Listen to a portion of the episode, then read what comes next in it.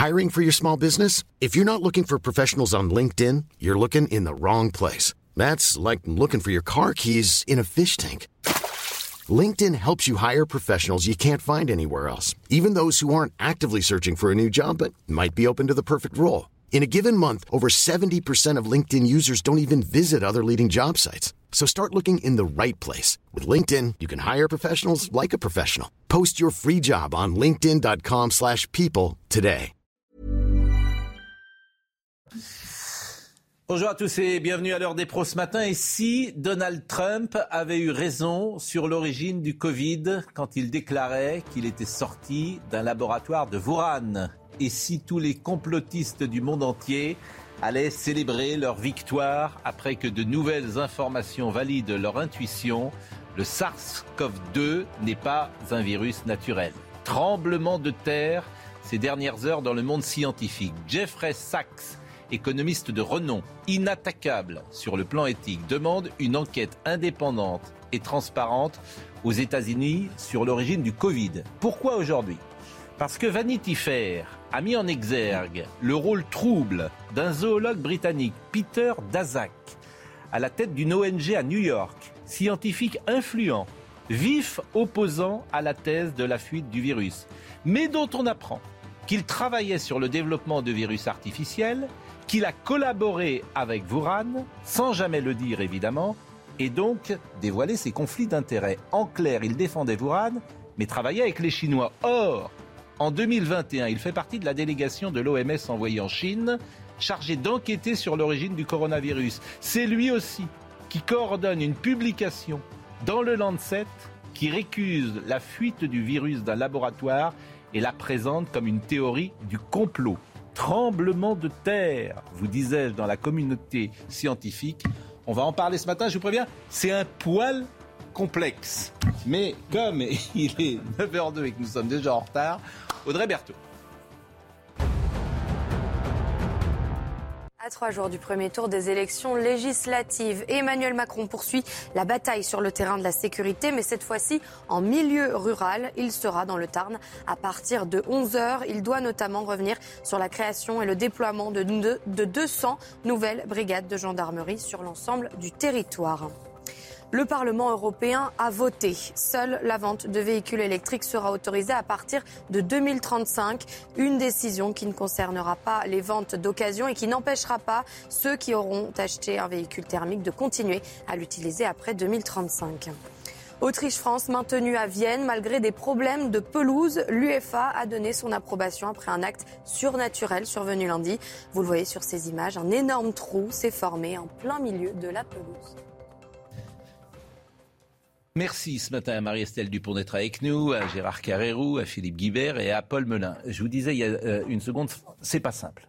C'est pas simple, c'est même assez complexe parce que je vais vous parler euh, de gens que vous ne connaissez pas. Peter Daszak, vous ne savez pas euh, qui c'est sans doute, et Jeffrey Sachs non plus.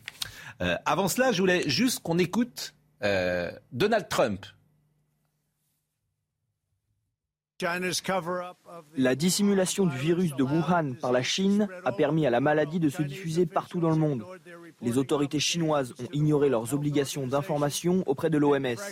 Elles ont poussé l'OMS à tromper le monde lorsque le virus a été découvert par les autorités chinoises.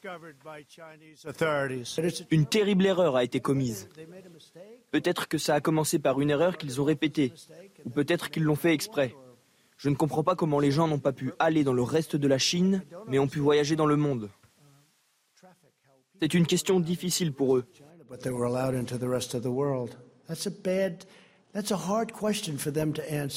Bon, ça c'est durant la crise de la pandémie. Et on avait reçu Luc Montagnier. Luc Montagnier qui n'est pas n'importe qui, qui est prix Nobel, qui est décédé, qui avait été moqué, disqualifié, euh, parce qu'il disait quelque chose qui n'entrait pas euh, dans dans la doxa. Dans la doxa. Écoutons, il était venu sur ce plateau. Il est contesté aussi pour certains de ses travaux. Oui, quoi, il est juste prix Nobel. Euh, oui, oui, mais depuis dix ans, il est contesté. Oui, il est contesté parce qu'il ne dit pas ce que les autres disent.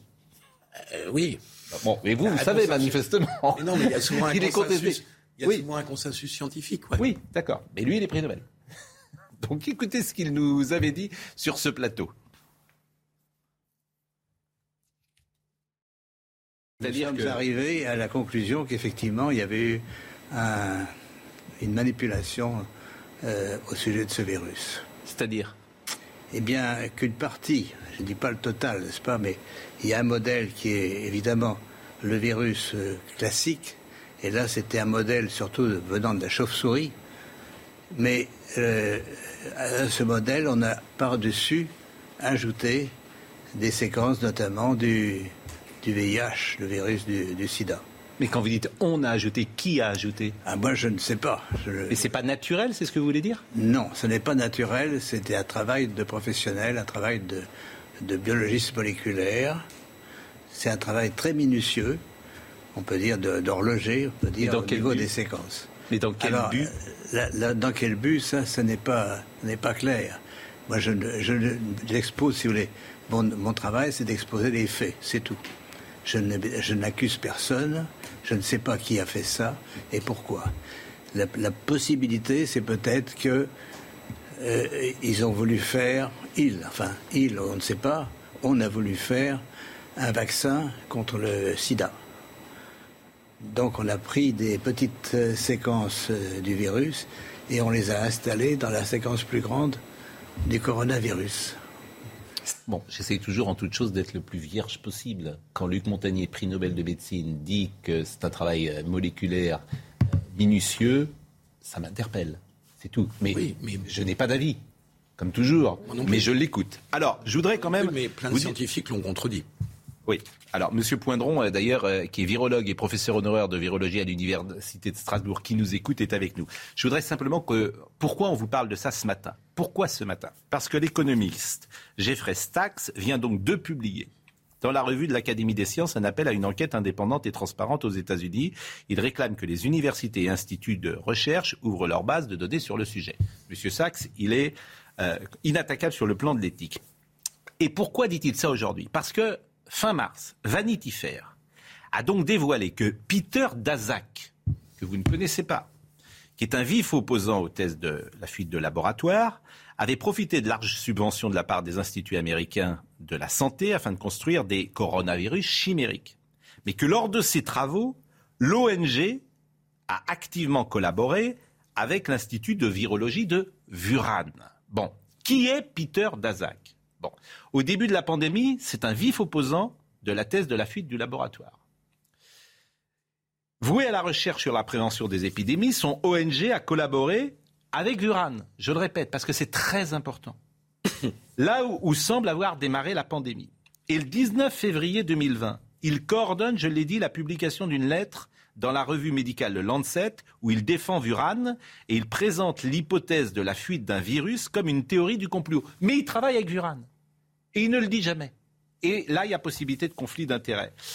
Et il fait partie de la délégation envoyée également à Vuran pour enquêter sur l'origine du virus, qui est composé de spécialistes chinois étrangers. Et euh, elle estimait que le passage du coronavirus de la chauve-souris à l'homme via un animal intermédiaire était le scénario le plus probable. Bon, euh, ce qui est tout à fait fascinant, parce que nous ne sommes évidemment pas, ni vous ni moi, des spécialistes, c'est que ce virus qu'on dit naturel, on l'a retrouvé nulle part, précisément, dans, l'espace, dans la, nature. C'est un virus naturel qui n'est pas dans la nature. Jamais. Bon. Et on ne sait pas euh, la transmission. Personne n'est capable de dire. On a dit le pangolin, c'est pas vrai. La chaussure, c'est pas vrai. Bon, voilà. Donc il y a aujourd'hui, euh, comment dire, une sorte de suspicion qui est portée donc par Jeffrey Sachs, je le répète, euh, qui demande une enquête indépendante et transparente sur les origines du virus. C'est pas rien. Bah, disons-le. Et je voulais que M. Poindron, qui est virologue et professeur donc honoraire de virologie à l'université de Strasbourg, nous donne ce matin son euh, éclairage. Bonjour monsieur, quel est votre sentiment? Alors, euh, pour bien comprendre ce que j'ai à dire, je dirais qu'il y a eu trois euh, épidémies dues à des virus responsables de syndrome respiratoire aigu sévère. Il y a eu le SARS-CoV, puis il y a eu le syndrome du Moyen-Orient, et puis il y a le SARS-CoV-2. Et ce qui est très intéressant, c'est que le virus actuel qui est responsable de l'épidémie de SARS-CoV-2, de, Covid-19, eh bien, possède une séquence très particulière que les deux premières souches ne possèdent pas. Et cette séquence s'appelle la séquence furine. Alors, euh, on peut, euh, la guerre fait rage d'ailleurs. Il faut quand même que vous le sachiez, entre ceux qui disent que l'origine n'est pas naturelle et ceux qui disent que l'origine est Moi, j'ai tendance à dire que euh, est responsable, mais j'ai tendance à dire quand même qu'il y a quelque chose. Cette séquence que l'on appelle la séquence spleen, on a un souci de liaison. On a un souci de liaison. Est-ce que vous dommage. On va essayer de sécuriser la liaison. Euh, je le dis pour la régie. Si on reprend euh, Monsieur Poindron, il faut que euh, la liaison soit, soit parfaite. Bon, là encore, j'ai aucun avis, mais vraiment aucun je vous assure. Non, mais ce qui est un soulagement, c'est qu'on pose la question. Parce que quand même, Libé traité de complotiste toute personne. Parce que devant la scène traumatique de l'émergence d'une pandémie, le premier réflexe, c'est de se dire d'où ça vient. Et le fait de se poser la question d'où ça vient, mm. vous étiez un complotiste. Libé taxait les gens de complotistes. Euh, le point, l'édition chinoise du Point avait fait tout un journal, tout un numéro il y a un, plus d'un an sur l'origine du SARS-CoV-2. Mais en France, on ne pouvait pas le faire. Donc c'est quand même un soulagement énorme.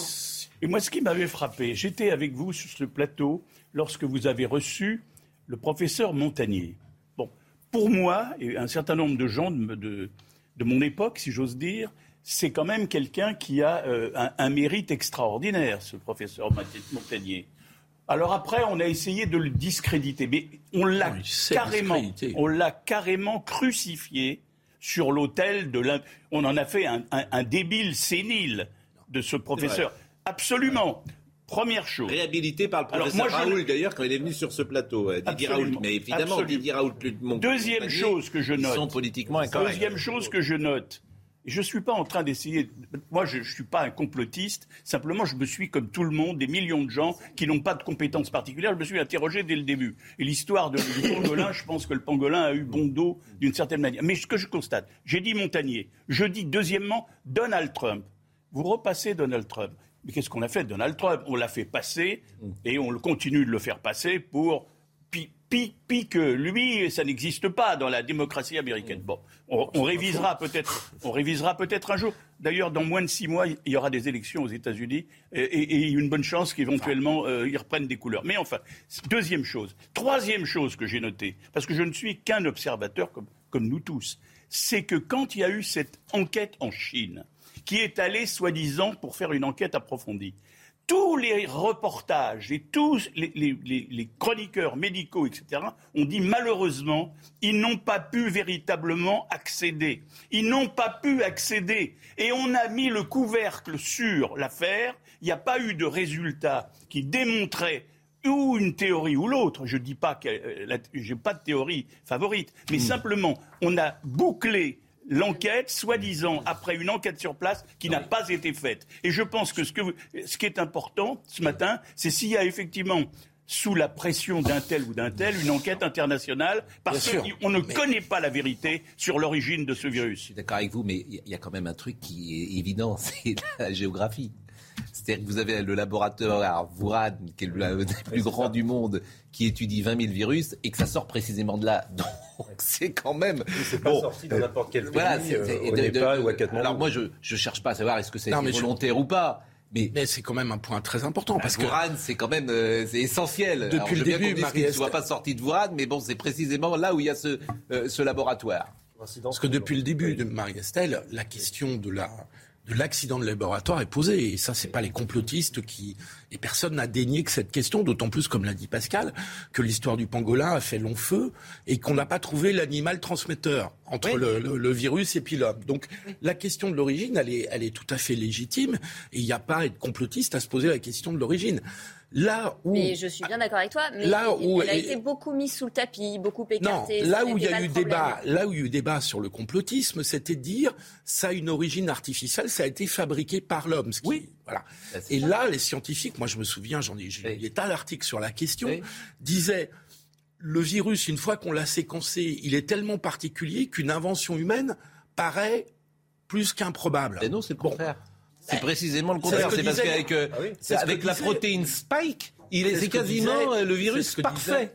C'est ce que disaient, ce que disaient les scientifiques à l'époque. Mais quels sont mais, oui, mais, pas, mais tous, ce que disaient les scientifiques, c'est compliqué de dire ça. Quand même. juste d'un point. Philippe, dites pas les, vos scientifiques. Non, vous. les scientifiques, parce que Luc Montagnier, je voudrais juste terminer, je voudrais juste terminer là-dessus, qui est décédé le 8 février 2022, dernier paix à son âme. Était considéré depuis le début des années 2000 complètement en marginalité de la communauté scientifique. Il s'était discrédité sur l'histoire de la mémoire de l'eau. Donc ne le faites pas passer pour... Depuis 20 ans, il était à l'écart de la communauté scientifique. Je le fais passer pour rien. Je constate qu'il a été immédiatement... On n'a même pas essayé de discuter ce qu'il disait on a, on a dit c'est un vieil imbécile qui n'a plus rien compris depuis Moi, je vais vous dire quelque chose. Je constate. C'est ça qui est Simplement, super. Je constate, et c'est un fait. Je constate que, et c'est un fait, qu'un groupe de scientifiques, euh, comment dire, impliqués dans les recherches, a tenté de faire une manip. Ah, en allant à Wuhan, c'est tout.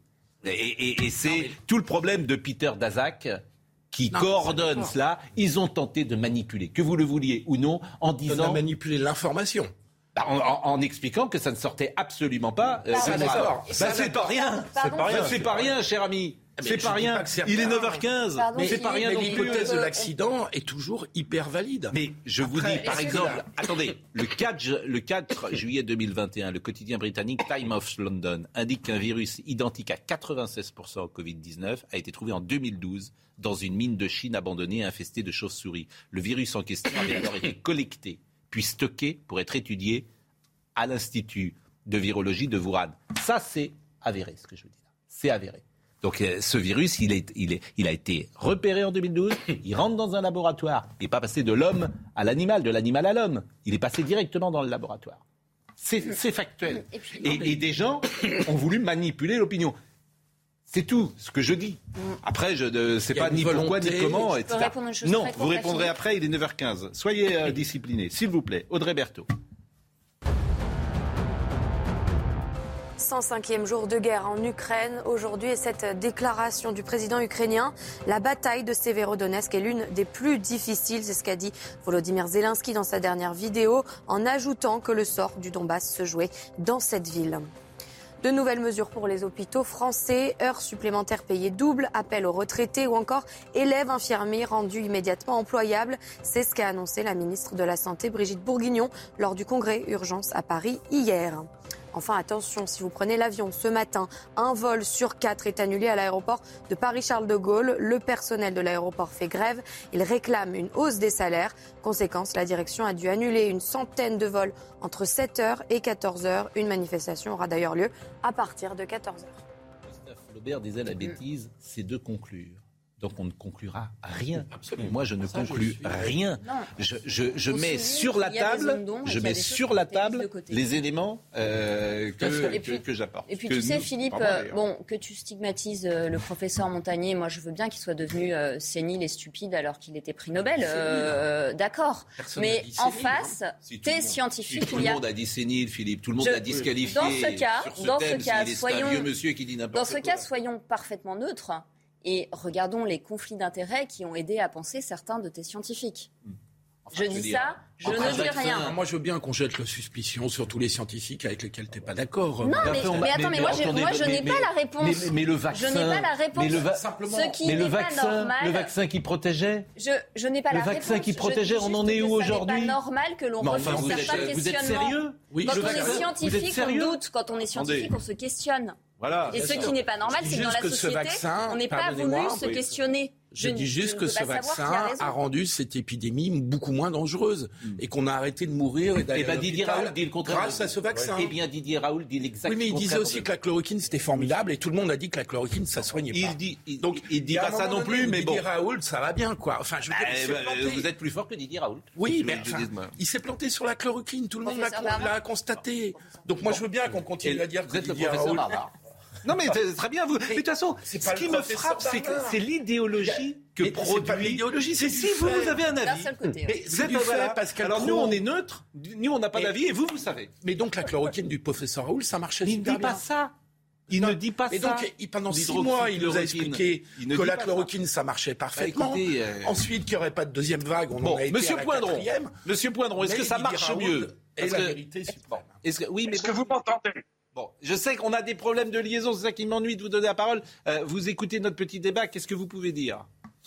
Écoutez, je dirais que le débat fait rage entre ceux qui sont euh, favorables à l'origine naturelle du SARS-CoV-2 et d'autres qui disent que c'est une manipulation euh, génétique.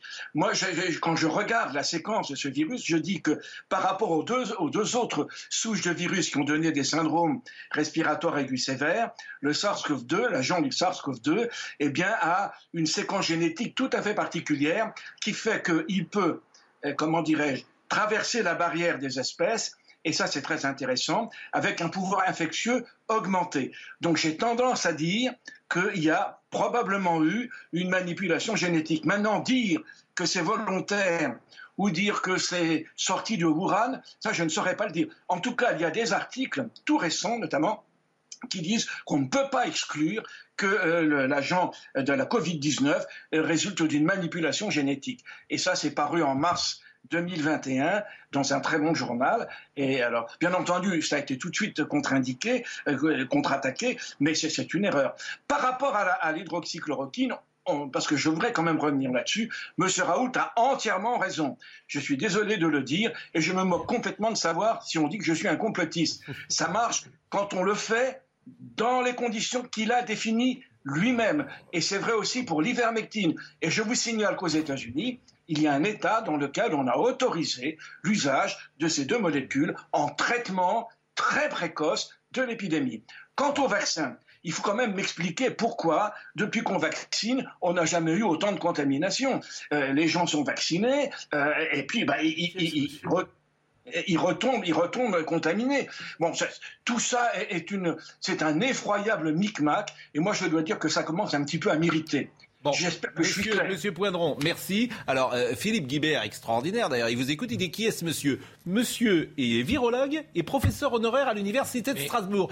C'est quoi alors? C'est rien non plus? En fait, tous les gens qui pensent pas comme vous, c'est rien? Ben, ça suffit, quoi. Je peux répondre. mais non, mais vous n'êtes pas compétent pour répondre. Pardonnez-moi de le dire comme ça. Ni moi non plus, d'ailleurs. Bah alors, vous devez juste parler sur ce plateau. Vous devez juste écouter. Bah non, je suis pas Et ça devrait vous interpeller. Non, ça m'interpelle pas parce que sur l'hydrochloroquine, cher monsieur, euh, il y a eu 15 000 études qui ont montré que ça n'avait aucun effet. Donc, qu'est-ce que vous me dites que l'hydrochloroquine marche? Je voudrais vous, je voudrais, je voudrais non, Non, non, non, non, non, c'est faux. Il y a pas, d'abord, il n'y a pas eu 15 000 études. Ça, c'est une figure de style, c'est une métaphore. une figure de style. Euh, il y a eu des études extrêmement sérieuses qui ont été faites notamment par le professeur Rich, qui a fait une méta-analyse d'un certain nombre euh, d'articles, et je crois qu'il en a analysé plus deux ou trois cents, et qui montrent que lorsque c'est utilisé dans les conditions prévues par M. Raoul, ça marche. Seulement, vous comprenez, il y a des intérêts financiers, il faut absolument défendre les Pfizer, et ça, je trouve ça scandaleux. Bon, en tout cas, et, moi qui suis neutre toujours et qui donne la parole à tout le monde, Robert Sebac, que j'ai eu 50 000 fois ici, en qui j'ai confiance totale, qui est infectiologue à la Salpêtrière, m'a dit 50 000 fois l'hydroxychloroquine ne marche pas. L'hydroxychloroquine ne marche pas. À la salpêtrière, c'est lui qui le dit. Il est en contact avec les malades et il est infectiologue depuis 30 euh, ans. Il a notamment beaucoup travaillé euh, sur euh, le sida. Donc voilà, c'est tout. Mais moi, il me semble donner. Merci. Bah, je donne la parole. Mais, mais, honnête.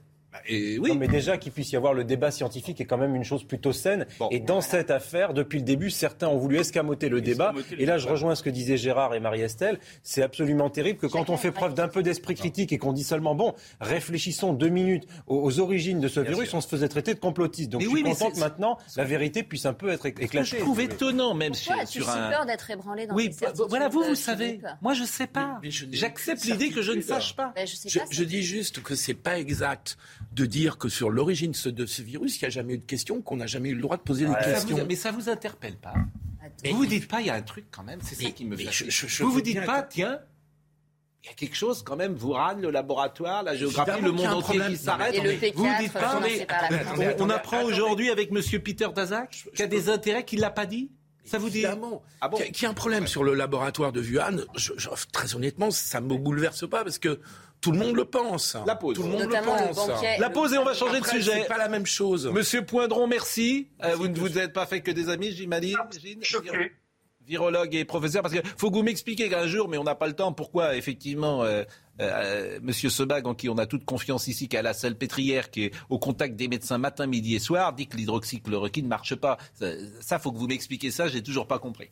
Mais je vous expliquerai, monsieur. Il y a des bases moléculaires qui peuvent expliquer pourquoi ça marche. Encore faut-il que ce soit fait dans les bonnes conditions. Ah oui, mais j'imagine qu'il le fait dans les bonnes conditions. Ça fait 40 ans qu'il fait ça, Robert Il cherche à soigner les gens. Il cherche à soigner les gens. Donc c'est pour ça que je ne comprends pas ça non plus. Bon, en tout cas, merci. On va parler des voitures thermiques. Hier, je, on était un peu en avant. Je trouve ça absolument scandaleux. Euh, le, Parlement européen qui décide des voitures dans lesquelles on va conduire, ça passe crème. En 2005, on a voté contre l'Europe. Mais c'est extraordinaire ce qui se passe au monde. C'est qu'on décide pour vous que vous n'aurez plus les voitures en 2035. Et vous trouvez ça très bien. Et c'est même, la, dernière fois qu'on a demandé aux Français la réponse, ils ont dit à 55% non. Mais, mais enfin, il y a un moment, ça va il y a un moment quand même, les gens ils vont descendre dans la rue pour dire qu'est-ce que c'est que cette société? Vous découvrez la, perte de la souveraineté? Audrey Berthaud.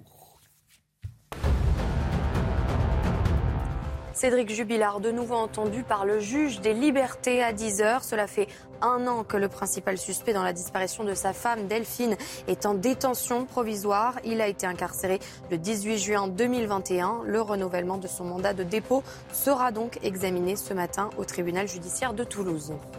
À Avignon, un migrant mineur a été arrêté deux fois en 12 heures. Il a été arrêté une première fois pour des faits de vol et ensuite pour une tentative de vol avec effraction. Selon une information du Figaro, il a été déféré et placé en détention provisoire. Il sera présenté à un tribunal pour enfants dans une dizaine de jours. Enfin, Zinedine Zidane, entraîneur du PSG. C'est le rêve de nombreux supporters, mais aussi du président de la République, Emmanuel Macron. Je souhaite pour le rayonnement de la France qu'il revienne. C'est ce qu'a déclaré le chef de l'État hier lors de son déplacement en Seine-Saint-Denis. Vous voyez qui dit des choses parfois intéressantes, le président Macron. Vous êtes mauvaise langue. c'est bien, Zidane au PSG. Bon, la fin des voitures thermiques. Mais ça, c'est un sujet absolument formidable. Pourquoi? Parce que comme il est traité dans l'espace médiatique, je trouve ça fascinant. Je ne peux pas vous dire autre chose. Que hier, la Commission européenne de Bruxelles décide la voiture dans laquelle je vais rouler. Ah, vous avez raison. Ça, semble ne, choquer que moi, en fait. Non, mais c'est choquant. Mais pas ça, mais cette tout le monde ça. elle concerne plein d'autres domaines, Pascal. Alors, oui, alors, euh, Carlos Tavares, qui est le patron de Stellantis, il a quand même dit juger le bilan carbone d'une voiture en ne regardant que ce qui sort du pot d'échappement n'a pas de sens. C'est juste Carlos Tavares qui dit ça.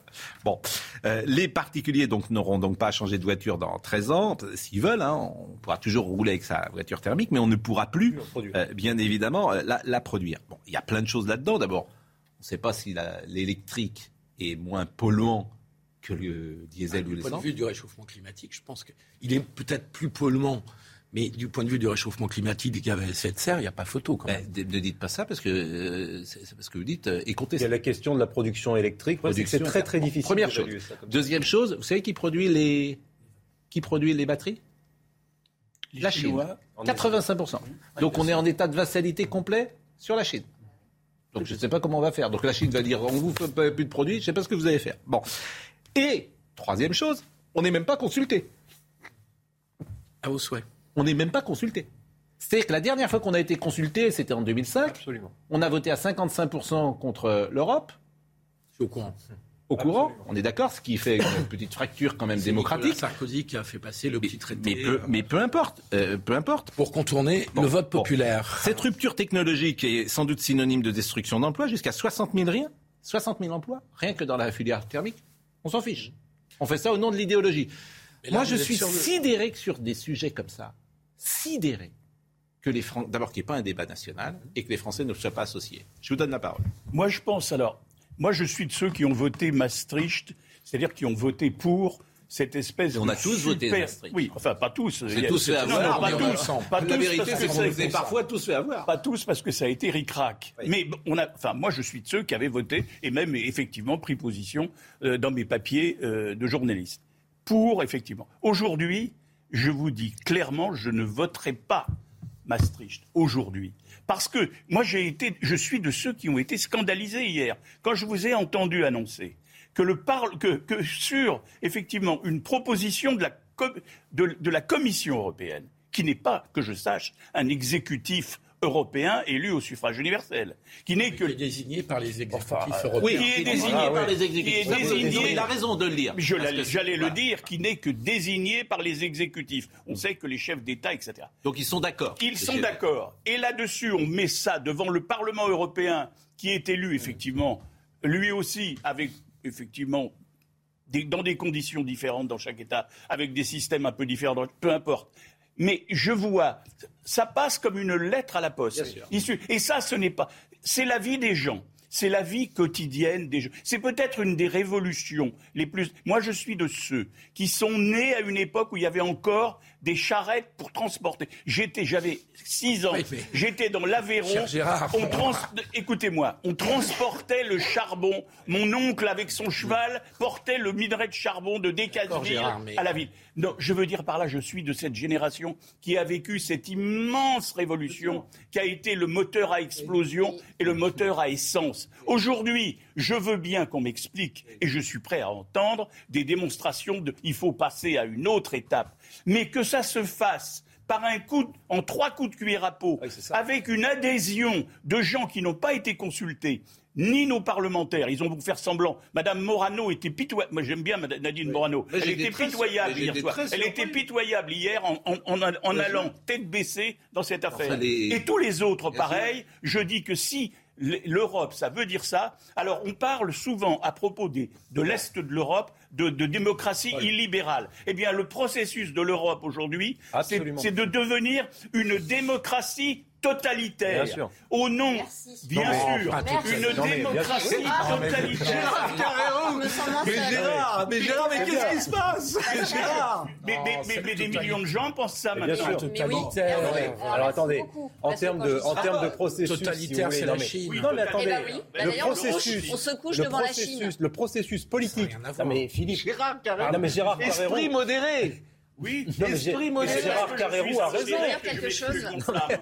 Gérard Carrérou a raison. Le processus politique et institutionnel qui conduit à la prise de décision, là en l'occurrence sur les voitures à moteur thermique, n'est pas démocratique il n'est pas démocratique à un premier égard, c'est qu'effectivement, c'est la Commission européenne qui fixe l'agenda. Et est-ce que vous connaissez beaucoup de parlements dans des grandes démocraties dans lesquels les députés, les élus du peuple n'ont pas l'initiative législative? Il faut mesurer ça. Mais en France, ce sont les parlementaires qui ont l'initiative législative. Je vais Pourquoi me tenir au niveau européen, ce n'est pas Philippe, le cas? je vais me tenir les côtes dans 10 ans quand l'Angleterre ira mieux que tout le monde. Hein. Je te jure, je vais me tenir les côtes. non, mais Parce que là, vous nous avez expliqué que ça allait être la catastrophe, le il faut rien. Là. non, mais je, vais me euh, tenir les côtes, si vous me permettez. Et, en même temps, euh, la Commission européenne est en train de prolonger le pass et ça passe crème. Et il y a quelques semaines, quand je vous disais que la Commission européenne nous, nous faisait aller vers une société de crédit social à la chinoise, nous faisait aller mm. vers une société où on renonçait à nos libertés, où on était à la botte de la Chine, vous me disiez, c'est votre prisme, vous je peux faire un point totalitarisme. Merci, merci Gérard faire un point totalitarisme, parce que je trouve que c'est un mot qu'on utilise. mais il n'y a, pas de souveraineté. Il n'y a pas de souveraineté. Il veut dire ce que ça veut dire. Ça veut dire qu'on ne demande plus la vie des peuples. On ne demande plus la vie des peuples. Souveraineté du peuple. La démocratie, c'est la souveraineté d'un peuple. va répondre. Euh, S'il vous plaît. Le totalitarisme est une notion qui a été inventée par Anna Arendt, Raymond Aron et d'autres auteurs pour traiter du nazisme et du stalinisme qui ont tué des millions de morts. Donc arrêtez de raconter n'importe quoi en utilisant le mot totalitaire. Voilà. Parce que ça rend le débat totalement impossible. Parce que si nous, on est dans une démocratie totalitaire, en eh ben Chine, ils sont dans quoi? Il faut, y a un moment donné où les mots n'ont plus de sens. On parle des parler de totalitarisme on parle des mécanismes. à tout moment pour tout et n'importe quoi. Il y a des mécanismes. On peut pas non plus décrit une évolution qui n'est plus démocratique. C'est un processus d'évolution qui n'est plus démocratique. Je suis désolé, mais quand il n'y a plus de démocratie, il n'y a plus que des régimes non démocratiques. Et moi, j'ai dit totalitaire pour dire un régime qui n'est plus démocratique. Toute la presse. Je vous jure, moi, ce qui me tue, et je le dis. Attendez, je termine, je termine Philippe. J'ai écouté toute la presse, toute la presse. Nous sommes le seul, le seul, c'est quand même incroyable, à expliquer. Euh, je ne parle même pas du fond. Le fond, on peut en débattre que euh, c'est le Parlement européen qui décide et que les Français n'ont pas été consultés. Cette simple phrase Personne ne l'a dit dans le monde des éditorialistes. C'est quand même incroyable.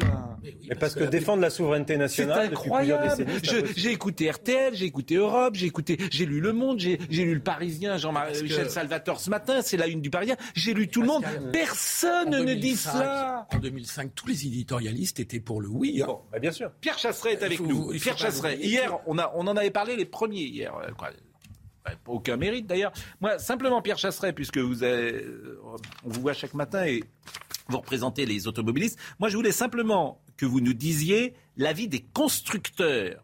C'est ça qui m'intéresse. Est-ce que c'est possible? Est-ce qu'ils sont d'accord? Je citais tout à l'heure Carlos Tavares, le, PD, le patron de Stellantis.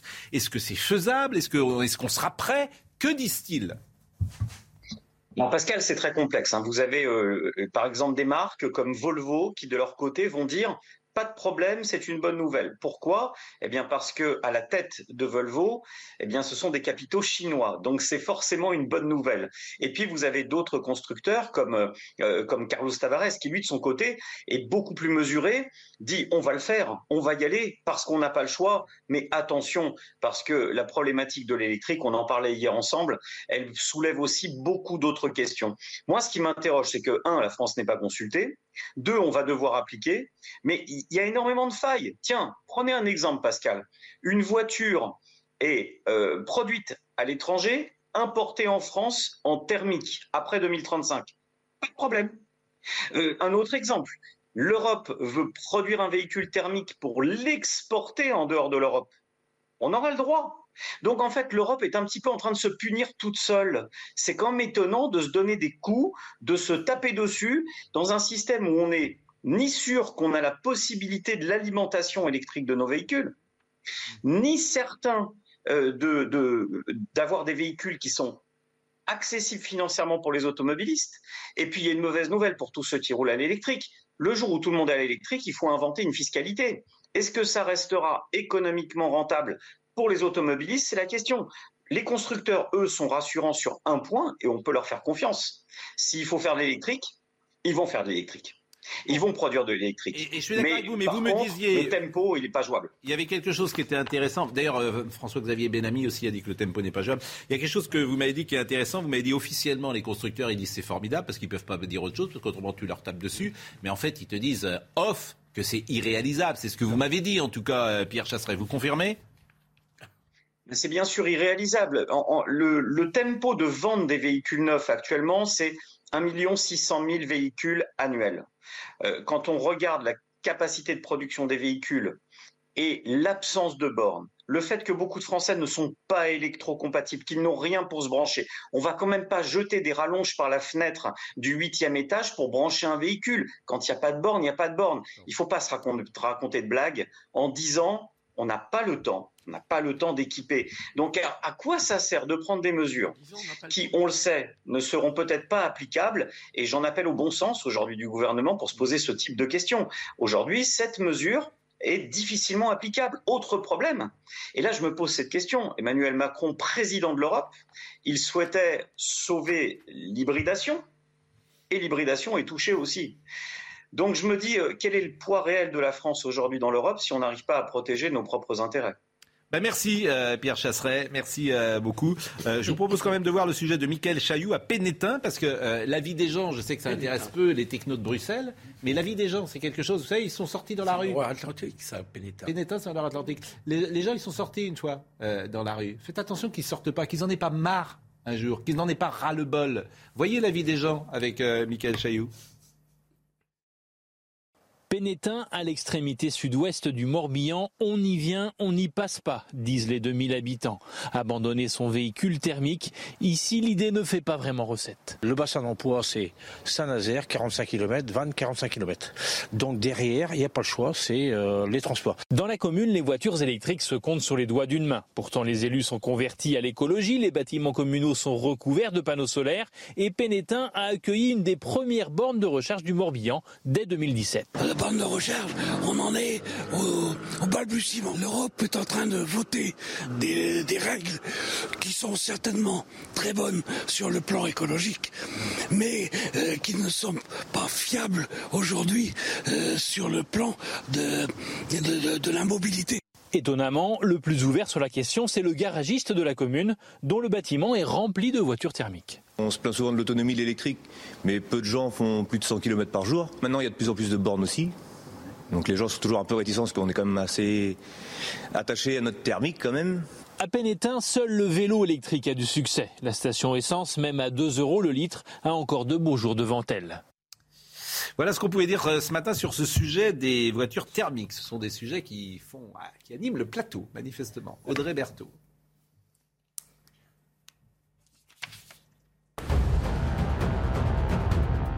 Avez-vous confiance en la police? 84% d'entre vous répondent oui selon notre dernier sondage CSA pour CNews.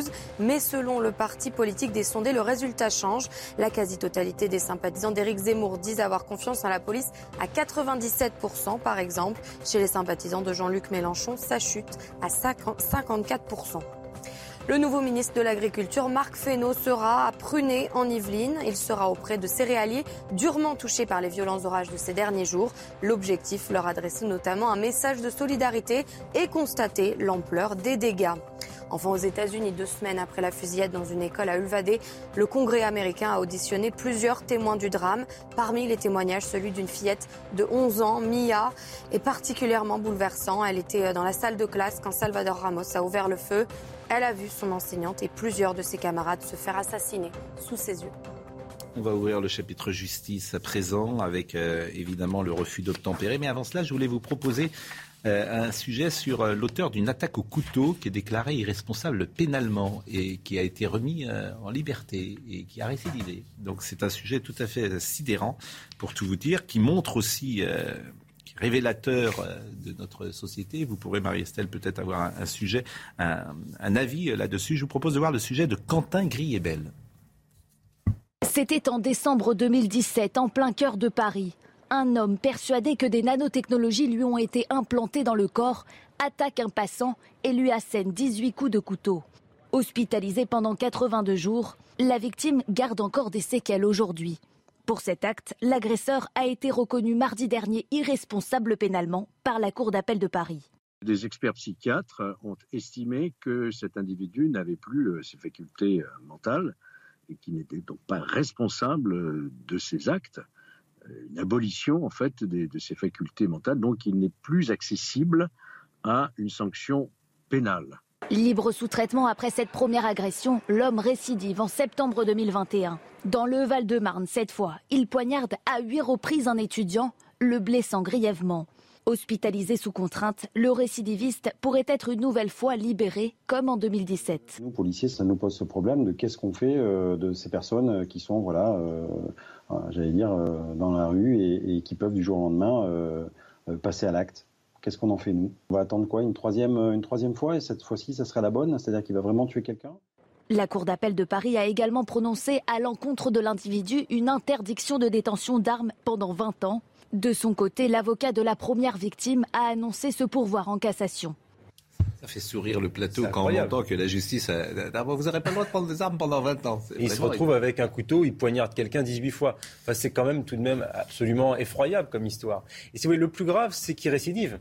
Parce que, qu'il soit irresponsable ou non, si les juges prononcent son irresponsabilité et qu'ils constatent, comme nous l'expliquait Georges, que cette personne, cet individu était malade et qu'il n'avait pas ses capacités mentales.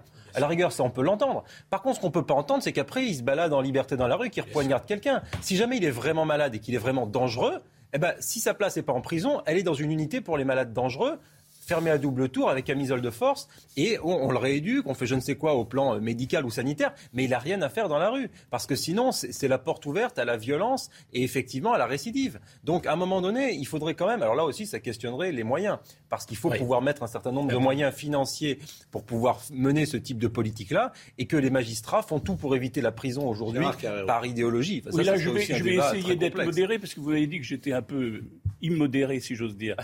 Euh, en ce qui concerne les décisions, je trouve quand même assez étonnant. Il y a de plus en plus de gens qui ont des couteaux, il y a de plus en plus de gens qui poignardent et qui tuent, et il y a de plus en plus parmi eux de gens qui sont déclarés irresponsables, qui ne sont jamais jugés. Bon, première chose. C'est très honnêtement. Non. Non, c'est pas très rare. Il y a eu un cas.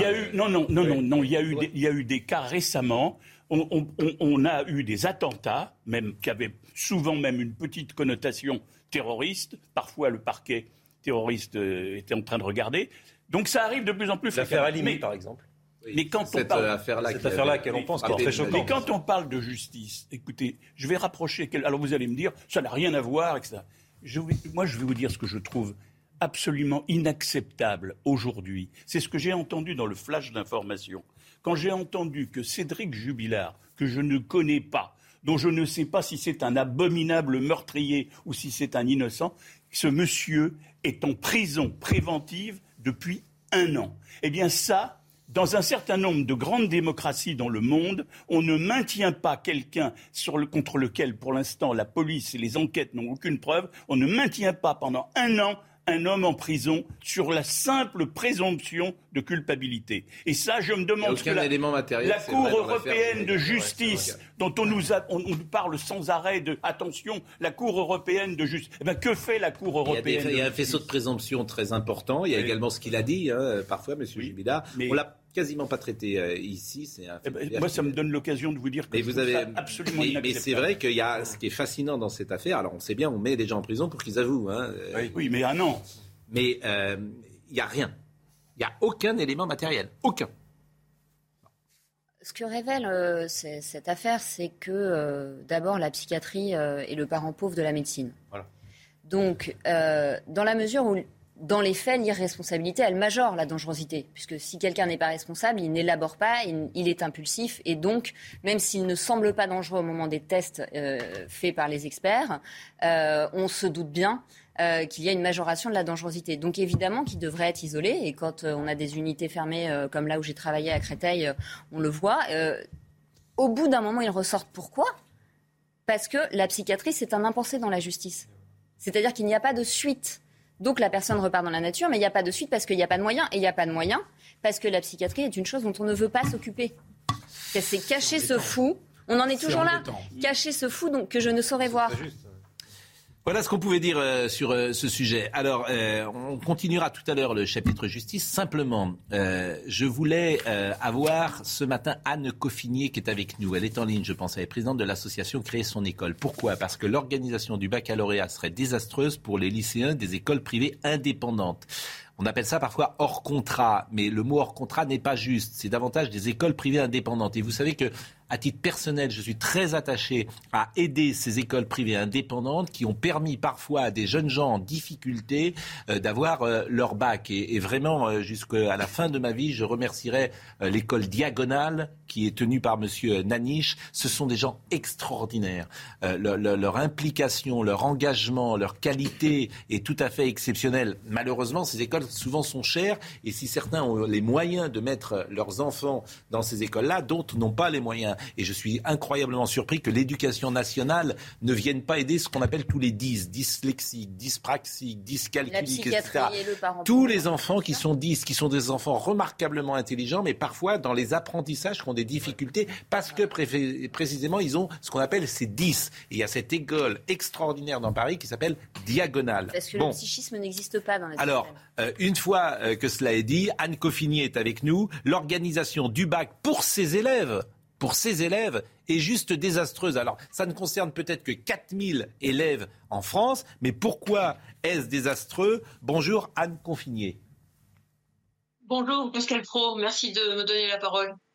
Alors, euh, le bac pour les élèves des lycées indépendants est organisé euh, de manière différente des autres élèves. Ce ne sont pas les lycées indépendants qui demandent ce traitement différent, c'est l'éducation nationale qui décide de leur faire un bac différent. C'est-à-dire que ces lycéens passent le bac qu'on a connu, le bac classique, alors que les autres lycéens, ceux du public et du sous-contrat, euh, passent le nouveau bac Blanquer, c'est-à-dire avec 40% des points au contrôle continu. Ça, à la limite, euh, c'est la règle du jeu fixée par l'éducation nationale. Mais là où ça devient complètement fou, c'est que l'éducation nationale n'est pas arrivée à organiser les épreuves.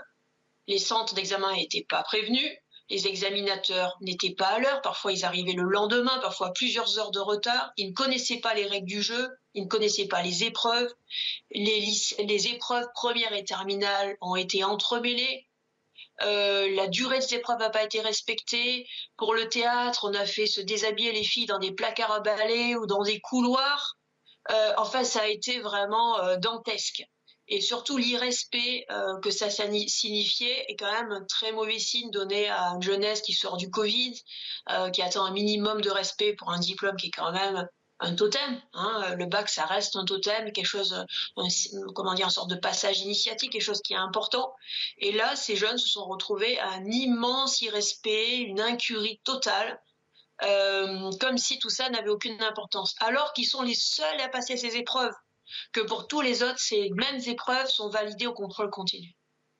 Alors voilà, euh, dans ce contexte-là, ça nous a paru. demandé euh, l'instauration d'une commission d'enquête. Euh, si les problèmes sont avérés, l'alignement du MAC pour les élèves sur un bac ordinaire. Alors, on va marquer une pause, mais je vous remercie d'être intervenu. C'est très important et ça montre. L'autre jour, j'ai fait un, un, petit sommaire, un petit édito où j'ai dit pauvre France.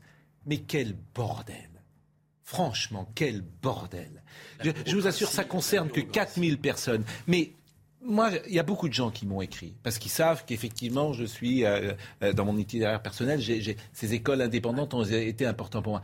Mais c'est une honte de traiter les parents comme ça. C'est une honte de traiter les enfants comme ça. Qu'est-ce que font ces gens qui, qui gouvernent ce pays, qui gouvernent l'éducation nationale pour faire ce bordel-là? C'est inadmissible. alors, personne n'en parle là encore, mais c'est vraiment scandaleux. Ils sont arrivés, ils ont vu des examinateurs qui n'étaient même pas au courant, même pas au courant du programme et de ce qu'ils devaient faire. Mais ces gens font quoi? Franchement, alors c'est le coup de gueule du, matin, il y en a eu plusieurs ce matin. Ah, on va s'énerver tous les jours, mais, mais, évidemment, mais pensez à ces gens-là. Pensez à ces gens-là. Donc je sais que de temps en temps, on nous écoute. Il y a un nouveau ministre de l'Éducation nationale? Il paraît. Monsieur bah, Papendiaï. Il va faire les beaux jours des écoles euh, qu'il nous hors écoute. contrat, à mon avis. Parce que Pardon? Je pense que, vu son idéologie, il va faire les beaux jours des écoles hors contrat. Pardonnez-moi de, de, ce terme un peu trivial, mais, mais quel bordel Quel bordel que la France la pause, à tout de suite.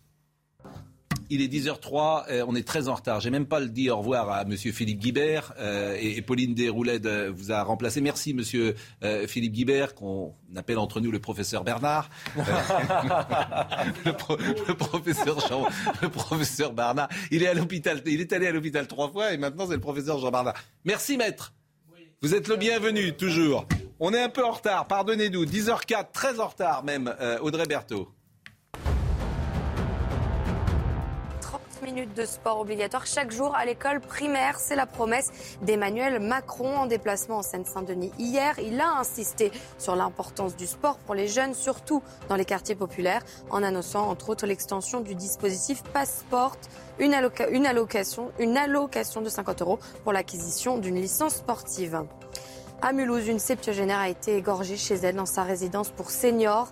Trois sans-abri de nationalité algérienne ont été placés en détention provisoire. Ils ont été mis en examen pour vol avec violence ayant entraîné la mort. Le corps de la femme a été retrouvé lundi par la police. Et puis la Banque Centrale Européenne tient une réunion décisive aujourd'hui.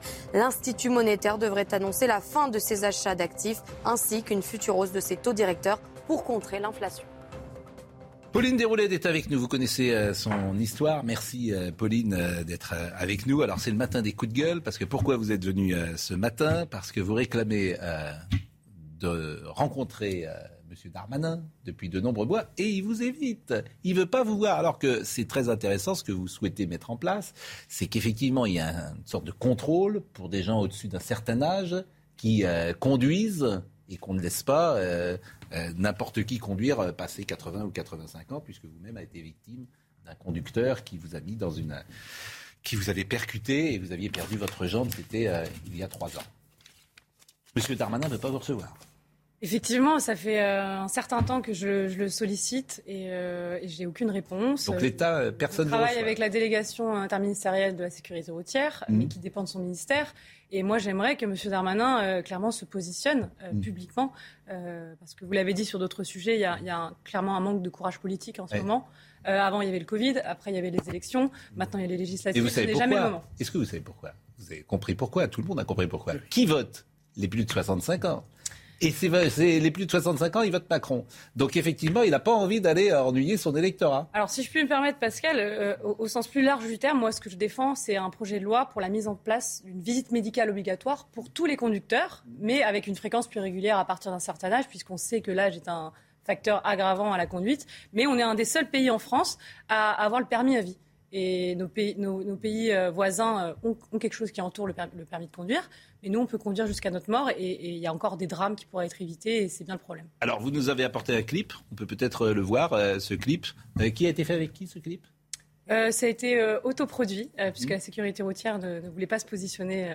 donc j'ai fait avec des partenaires privés qui mmh. m'ont suivi dans cette campagne de sécurité routière. Alors voyons, voyons ce clip et voyons-le en séquence.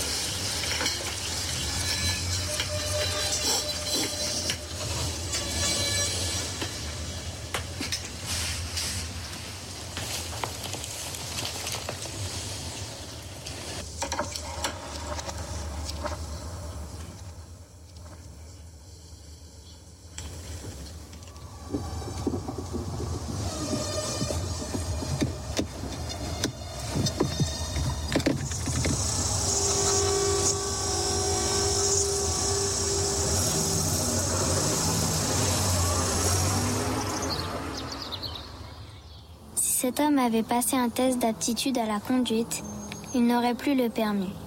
Et Pauline et moi aurions encore nos deux jambes. Alors il y a cette petite jeune fille qu'on voit régulièrement maintenant avec vous. Effectivement, c'est une petite fille qui est, un rayon de soleil, euh, Pascal. Elle s'appelle Cléo et elle a été euh, fauchée euh, à peu près dans les mêmes circonstances que les miennes par une dame très âgée à l'âge de 3 ans. Et voilà, pour moi, c'est un visage important aussi de, de ce combat-là dans la sécurité routière, puisque ça peut arriver à n'importe qui, n'importe quand. Euh, on, incarne ces victimes-là, qui sont la réalité, mais derrière, il y a aussi les responsables. On le voit dans ce clip, euh, voilà, ce, monsieur qui, a à peu près euh, la cinquantaine d'années, donc c'est bien là que c'est pas une question forcément d'âge, puisqu'il y a des maladies, il y a mm. juste la vision qui peut baisser, et l'entourage aussi. Dans, dans, le clip, on le voit avec sa femme, qui est impuissant, qui utilise des subterfuges pour confisquer les clés, mais qui a cette responsabilité-là, et c'est trop lourd, et c'est culpabilisant, et c'est là où l'État doit se positionner, et qu'il y a un silence euh, de la part du ministère de l'Intérieur. un sujet, alors je ne sais pas s'il faut une visite pour tout le monde, mais en tout cas, euh, des gens, il me semble que là encore, il y a une question de bon sens. Quand on arrive dans le très grand âge, le très grand âge, c'est au-dessus de 90 ans. Déjà se pose la problème, le, non, le, grand âge. Je suis d'accord avec vous, mais déjà, est-ce qu'au-dessus de 90 ans, on, on peut conduire? Déjà, pardonnez-moi de poser la question, peut-être que je vais choquer certains ou certaines, mais on arrive quand même à 90 ans au très grand âge. Alors après, effectivement, j'entends les gens qui disent, mais je suis à la campagne, je peux être complètement euh, essolé de ça. Et puis entre 80 et 90 ans, qui est le moyen, euh, quoi, le moyen grand âge, si je veux dire, là, sans doute, entre 80 et 90 ans, faut mettre une, une, visite. On ne peut pas mettre un coup près à un âge, je pense, ce serait difficile à entendre pour nos compatriotes, notamment, vous le disiez, Pascal, mais ceux qui habitent dans la ruralité. Mais on en met un, par, contre, mais on en met un pour le début. un test d'aptitude. pourquoi vous dites ça? On en met un pour le début de la conduite. On ne peut pas conduire avant 18 ans. Oui, mais on n'est pas tous égaux. Il y a des, personnes euh, très âgées qui sont encore en forme et d'autres euh, qui Je suis d'accord, mais je pense que quelqu'un à 16 ans a plus les moyens de conduire que quelqu'un qui en a 94. Moi, j'entends des pharmaciens dire parfois, des gens viennent chez nous, on leur donne des produits, je vais voir prendre la voiture. Oui, voilà, exactement. J'allais vous en parler. Vu la consommation, rien que, étant donné la consommation des psychotropes en France, il n'est pas raisonnable. Enfin, nous, ça nous est arrivé de nous retrouver avec une voiture en, sens inverse parce que la femme prenait des antidépresseurs et des anxiolytiques le matin. Les anxiolytiques, les anxiolytiques, ça fait, ça rend somnolent. Donc, aussi bien sur la vision que l'audition, que les réflexes, que la consommation de médicaments, c'est pas normal que tous les 10 ans, moi, je trouve, on n'est pas. Et le vrai chantier, c'est de mettre en place des solutions alternatives de mobilité. Parce que les gens qui ne pourront plus conduire, il faut bah leur proposer. des transports en commun. Une alternative, bien sûr. Pauline, euh, autre chose, comment vous allez? Écoutez, ça va. Euh, sur le plan personnel, je continue euh, mon projet sportif euh, pour, pour les Jeux paralympiques de Paris. Mm. J'espère que vous serez là. Ah bah, et, comment Et tout le groupe Canal Plus vous accompagne, vous le savez, et poursuit votre regarde votre trajectoire et votre itinéraire. Et dans la vie personnelle Dans la vie personnelle, voilà, la vie reprend le dessus. je, vais être mère bientôt. Donc, voilà, c'était ça que, Félicitations. que je devinais avec Tiffaine. C'est ça, toujours, toujours là. Voilà, elle fait partie des victimes de l'ombre qui étaient présentes le jour de l'accident. Et j'espère revenir vous voir la prochaine fois avec de, bonnes nouvelles et sur le plan de ce combat-là et, sur le reste. Et on est toujours, euh, moi je me souviens avoir passé une vidéo euh, lorsque vous avez remarché pour la première fois où Tiffen était près de vous. Et, et Tiffen, le jour de votre accident, elle, elle l'a découvert. Et qu'est-ce qu'elle vous a dit immédiatement? Je vais t'aimer toute ma vie. Voilà. Et elle était avec vous ce jour-là. C'est ça. Et vous êtes toujours et vous êtes ensemble et vous allez donc être mère toutes les deux. Vous savez si c'est un garçon ou une fille? C'est une petite fille. Ah, vous avez choisi le prénom déjà? Oui, mais c'est un secret. Je reviendrai la prochaine fois vous le dire. Non, mais c'est vrai que cette, euh, votre trajectoire a tellement ému euh, la France entière, hein, disons-le, et que maintenant, j'imagine dans la rue d'ailleurs, les gens vous arrêtent euh, parfois et vous demandent. Ça arrive, ça arrive, et, c'est là où je vois qu'il y a un vrai soutien de la part des Français qui, par rapport au projet de loi, sont prêts à accueillir des mesures et qui, me soutiennent aussi sur le plan sportif. Mm. Donc c'est vrai que ça, ça, me donne beaucoup de force parce que c'est un, un parcours du combattant, la vie. Donc euh, il y a des montagnes russes émotionnelles et, voilà, il faut s'en sortir. Bah, écoutez, votre énergie, en tout cas, et votre intelligence et, et son son euh, sont tout à fait étonnants disons-le, et, on, espère que vous allez, euh, vous pouvez avoir la médaille d'or en plus aux Jeux Olympiques. c'est le but. Faut viser, bien sûr. On n'est pas là pour participer. Bon, Marie-Estelle, puisque on est dans les sujets, euh, quand vous venez euh, avec nous, je vous demande toujours sur quoi, sur quel sujet avez-vous envie d'intervenir? Et Santé publique France a reçu quatre prix pour sa campagne de communication face à l'intolérance. À nous de faire la différence. Je pense qu'on va voir peut-être des images qui visent à lutter contre les discriminations liées à l'orientation sexuelle et identité de genre et leur impact sur la santé. Euh, quatre récompenses pour la campagne lors du Grand Prix Stratégie de l'engagement, lors du Grand Prix Topcom dans la catégorie publicité intérêt général, euh, l'argent au 35e euh, Grand Prix et le bronze également aux Epica Awards. Bon, je crois, on a vu l'image ou pas pendant que nous parlions? Bon, pourquoi vous avez voulu saluer cette campagne de communication face à l'intolérance À nous de faire la différence? Je je voulais pas la saluer, je bah voulais l'interroger en fait. C'est la deuxième année consécutive. Bien ce euh, elle, était, euh, elle était l'année dernière euh, au mois de mai et puis elle a été remise cette année. moi, elle m'interroge, je la trouve, je la trouve inappropriée, inefficace et, et plutôt choquante.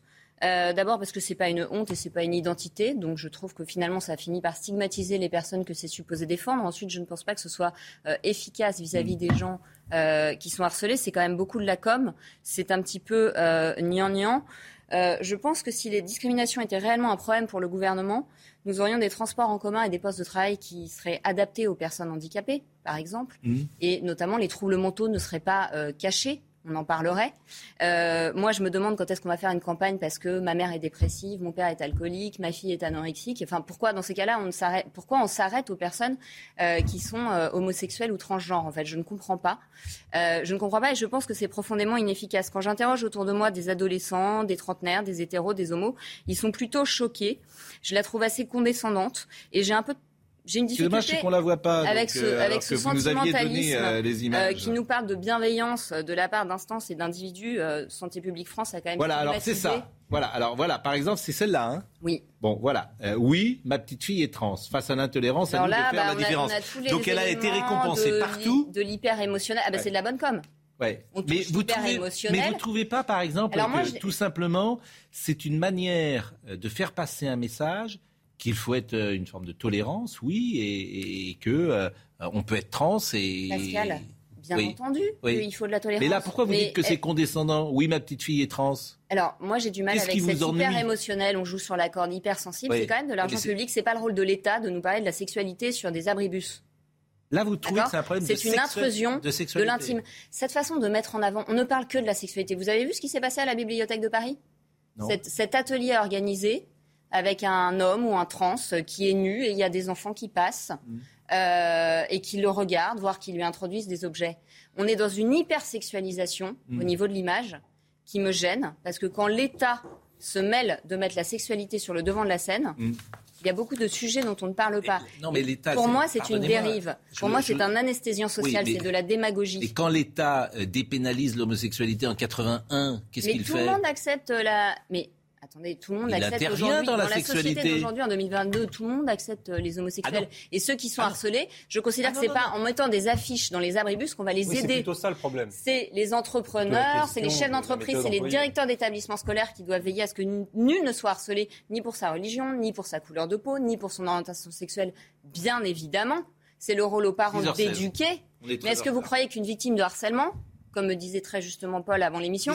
S'il est harcelé et que devant l'abribus, il y a écrit il ne faut pas harceler, c'est pas bien. 10h16. Ces harceleurs vont arrêter, c'est inefficace. 10h16. Audrey Berthaud. Après Gérald Darmanin, c'est au tour du préfet de police Didier Lallemand et des responsables de la Fédération française de football d'être auditionnés en ce moment au Sénat. Vous le voyez, Didier Lallemand assume sa responsabilité et assure ses profonds regrets.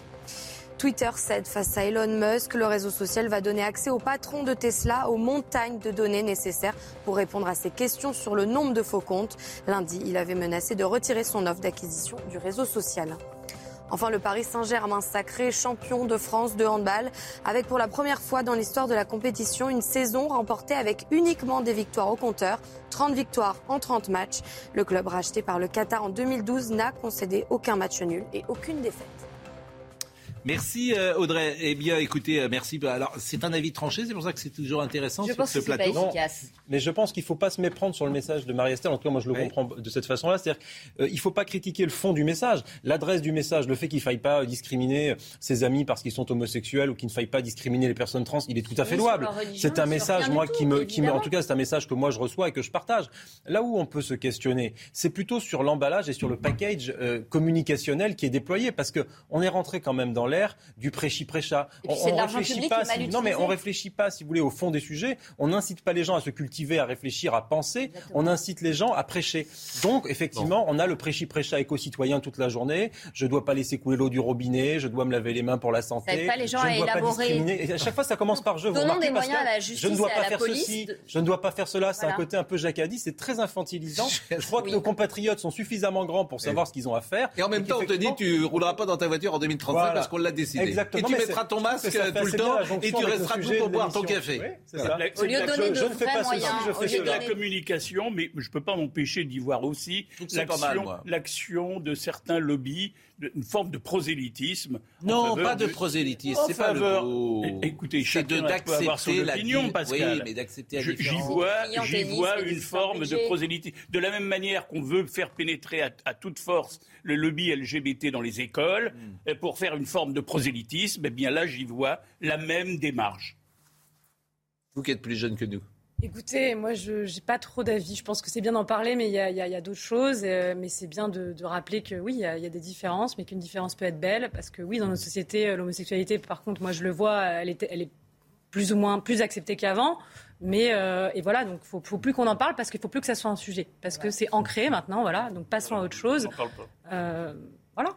Il y a d'autres priorités. Euh, on va parler dans un instant de politique. Simplement, on a reçu tout à l'heure Anne Coffinier, qui est présidente donc de l'association a créé son école et qui intervenait pour euh, les élèves qui sont euh, dans des écoles indépendantes et qui passent le bac. Et là, elle m'a envoyé un petit texto pour me dire qu'elle avait oublié de, signaler quelque chose que je trouve absolument terrible. Pour les élèves 10, DYS, les fameux 10, 10 calculiques, 10 praxiques, etc., 10 orthographiques. Vous vous rendez compte le tiers-temps leur a été euh, refusé.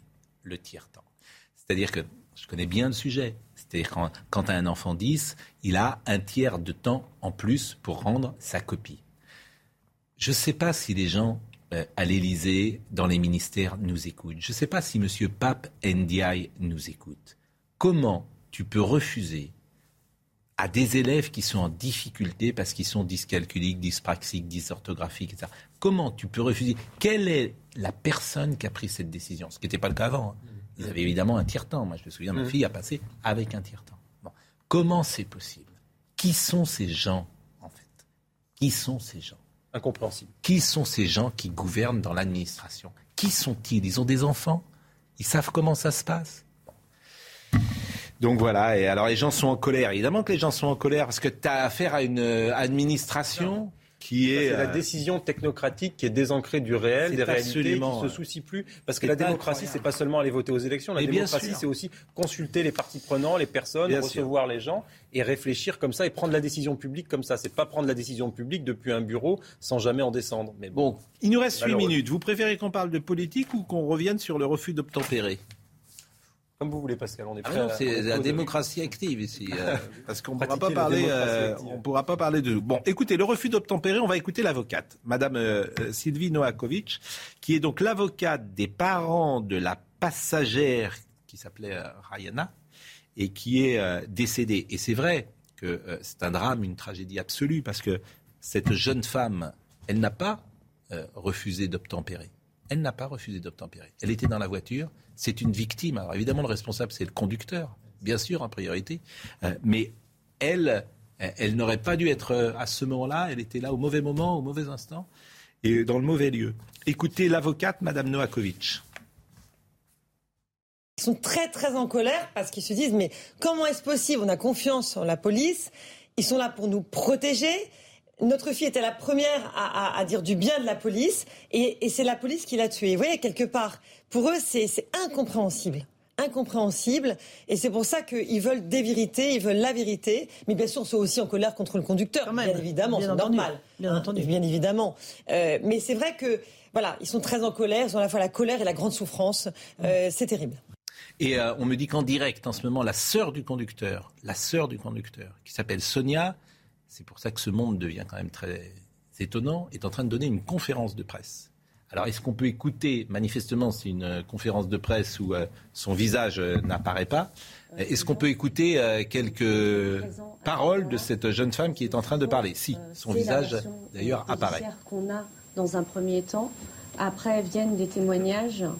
Et on sait que la vidéo a toute son importance aussi. Donc on invite vraiment les gens qui étaient présents, qui, euh, qui étaient là à ce moment-là, ce samedi, euh, à, se, manifester pour, euh, la vérité, en fait, euh, de façon à ce qu'on puisse démêler euh, les versions euh, de façon à ce que justice soit faite, justice soit faite pour Rayana, justice soit faite pour Mohamed, puisqu'il faut le rappeler, parce que là, on le, on le pointe du doigt comme si euh, c'était euh, lui le coupable euh, de- des tirs.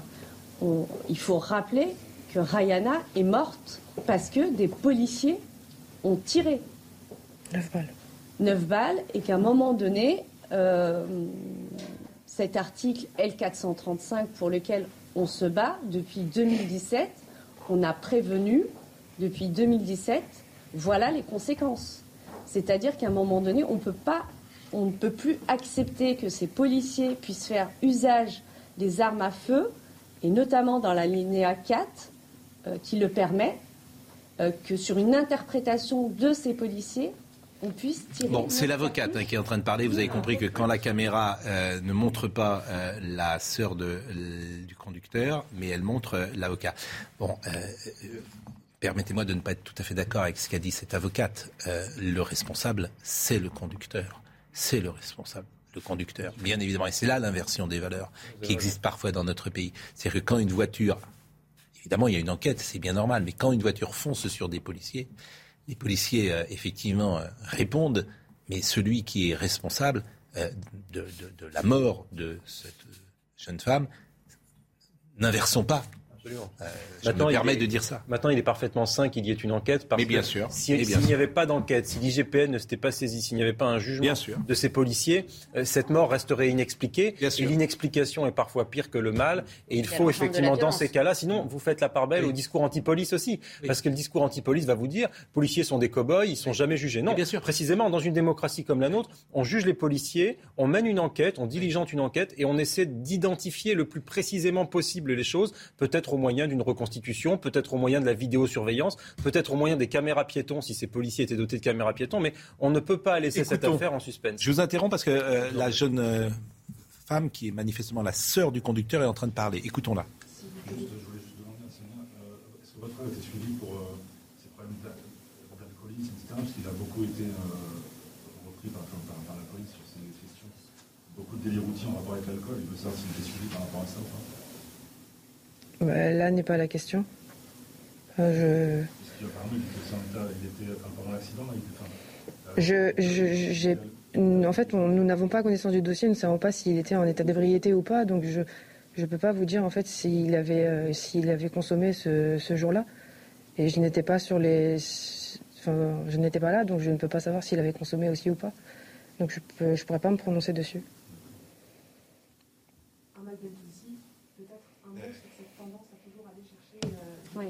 Bon, euh, voilà, c'est difficile parce qu'effectivement, on n'entend pas tout à fait les questions de la conférence de presse et on l'a prise, euh, comment dire, euh, à l'instant. On voit Gérard Carré-Roux et vous parliez tout à l'heure du monde que vous avez connu. Il y a 40 ou 50 ans, ce jeune homme qui, qui a été plus de 100 fois interpellé, etc. Aujourd'hui, quand je dis inversion des valeurs, c'est-à-dire qu'on donne des conférences de presse, lui est un, un casier judiciaire extrêmement important. Euh, sa sœur vient témoigner et bientôt ce sera la victime. Oui, mais bientôt, ça sera la victime. Donc, euh, moi, je suis et, et les médias, nous-mêmes sommes. Euh, y a, on devrait avoir une vraie réflexion sur notre métier. Nous-mêmes sommes complices euh, de cela en euh, donnant cet espace, à, en l'occurrence, à, ce témoignage. Et on relaie à travers le, les propos de l'avocate. Je parle des propos de l'avocate au départ. On relaie une, argumentation qui est perverse parce qu'elle conduit tout droit à quoi Elle consiste à dire effectivement il faut modifier cette loi qui permet dans certaines cette loi de qui permet dans certaines conditions aux policiers d'utiliser. En gros, c'est en sous-jacent, c'est le désarmement de la police face aux criminels. Et c'est ça qui va, la petite musique, c'est ça. Je trouve ça. Alors moi, je, comme tout le monde, j'attends le résultat de l'enquête. je me prononcerai sur le résultat de l'enquête. Mais je trouve scandaleux qu'on commence à avoir cette. Et la séquence hein. médiatique est absolument euh, euh, révélatrice, je trouve de l'époque, de l'époque euh, dans laquelle nous vivons. Et absolument pas sur le conducteur. il ne faut pas escamoter le sujet de ces, de ces refus d'obtempérer qui se multiplient et qui rendent le travail des forces de l'ordre de plus en plus difficile parce que lorsque vous avez une voiture folle, une voiture bélier comme ça qui part un peu n'importe où, elle peut très bien écraser 10 personnes sur le trottoir. Et là, l'usage de la force devient effectivement une option. Et quand vous êtes avec votre pistolet, j'imagine, moi ça m'est jamais arrivé. Sauf que la personne qu'on a entendue tout à l'heure, j'ai dit qu'elle était avocate, elle n'est pas du tout avocate en fait. C'est Marine Lançon qui me le précise. Elle est membre d'un collectif Silence, la police tue. Ah bah voilà, Donc c'est une militante qui instrumentalise, qui instrumentalise, et les médias vont lui donner la parole. C'est très important que vous le rappeliez. Non mais bah, je l'apprends surtout. C'est pas que je le rappelle, c'est que je l'apprends puisqu'on a pris. Bon, c'est ça cette séquence médiatique. Donc vous avez des militants qui instrumentalisent ces pauvres gens. Parce que c'est ça la réalité. Cette dame, elle instrumentalise et vous allez la voir sur tous les plateaux de télévision pour se servir de ce qui s'est passé. Mais moi, je serais policier, je serais ministre de l'Intérieur ou policier, je dirais, mais quel pays, quoi? Et tout, euh, quel pays? Quel pays? Audrey Berthaud. Les réquisitions au procès du 13 novembre continuent aujourd'hui pour la deuxième journée. Les avocats généraux ont commencé hier à détailler les responsabilités des 20 accusés dans les préparatifs de cette nuit d'horreur. Les peines requises seront annoncées demain. Harvey Weinstein va être inculpé au Royaume-Uni pour agression sexuelle. Le parquet britannique a annoncé que l'ancien producteur de cinéma est poursuivi pour des faits remontant à 1996. La justice anglaise ne prévoit pas de prescription pour ce type de crime. Depuis 2020, il purge une peine de 23 ans aux États-Unis pour des faits similaires. Au total, 90 femmes l'accusent d'harcèlement ou d'agression sexuelle. Enfin, c'est le retour d'un attaquant iconique du club. Alexandre Lacazette sera bien à l'Olympique lyonnais la saison prochaine. L'international français signe pour trois saisons avec son club, cinq ans après son transfert à Arsenal. C'était un matin coup de gueule. Coup de gueule euh, de Marie-Estelle, coup de gueule de Gérard, coup de gueule euh, de Pauline, coup de gueule euh, en série de, être très sage, de, votre serviteur. C'était un matin coup de gueule. Il y a des matins comme ça, on n'était pas content. Audrey Missiraka était à la réalisation, Nicolas Molière. C'est joli de s'appeler Molière. À chaque fois, Nicolas, je le vois, je dis, vous appelez Molière. Quoi de neuf, Molière? Ludovic Liébar était à la vision. Merci à Marine Lançon et à Arthur euh, Meurtriot. Merci vraiment à tous de votre fidélité. Je sais que vous êtes très nombreux le matin et le soir et sur la chaîne en général. Justement, maintenant, restez à l'antenne puisque Jean-Marc Morandini arrive. À ce soir. This Mother's Day, treat mom to healthy, glowing skin with Osea's limited edition skincare sets. Osea has been making clean, seaweed infused products for nearly 30 years. Their advanced eye care duo brightens and firms skin around your eyes, while the Golden Glow Body Trio nourishes and smooths skin all over. Go to OSEAMalibu.com and use code MOM for 10% off your first order site wide.